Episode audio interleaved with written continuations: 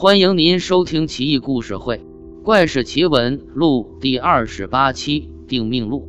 你相信命中注定吗？唐人在订婚店这个故事里，给我们讲述了一段关于月老由来的故事。也许冥冥之中是有天意的，唯故最后终于是和那姑娘在一起了。今天我要讲的这个故事，也是一个关于婚姻的定数的故事。从前有一个秀才，名字已经无从知晓了。在他长到二十岁的时候，便急着要结婚，但是遗憾的是。他托媒人找了好几十个对象，都没有成功。不知道是他太挑剔，还是女方看不上他，他也百思不得其解。于是呢，他就去找了个算命的来确定一下。算命的说，寻找配偶，婚姻成定与否，这个必须是命里的姻缘注定。贫道掐指一算，你的妻子现在应该两岁。说完，算卦的摸了摸自己的胡须。等着秀才给钱，秀才心里很急迫，于是又问：“那么他在什么地方？姓什么？”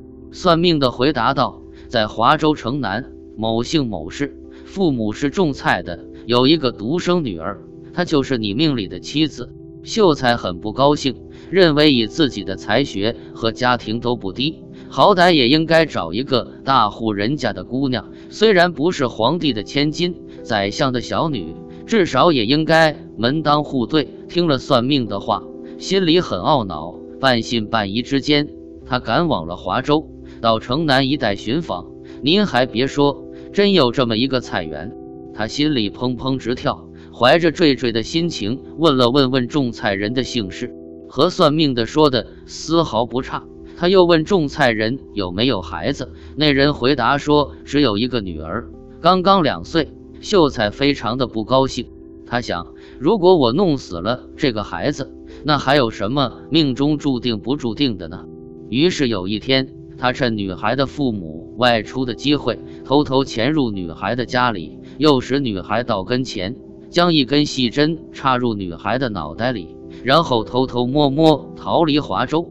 他以为女孩一定死了，心里为自己的做法很满意。可是，虽然女孩遭到他残忍的迫害，所幸并没有死。在那女孩五六岁左右，她的父母都死去了。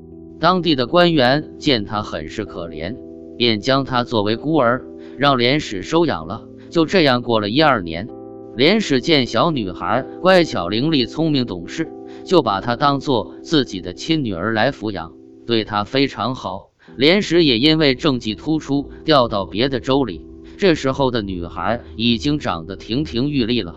当年那算命的秀才参加了科举考试，获得了功名，做了一个管理文书的小官。平时和何莲史是没有接触的。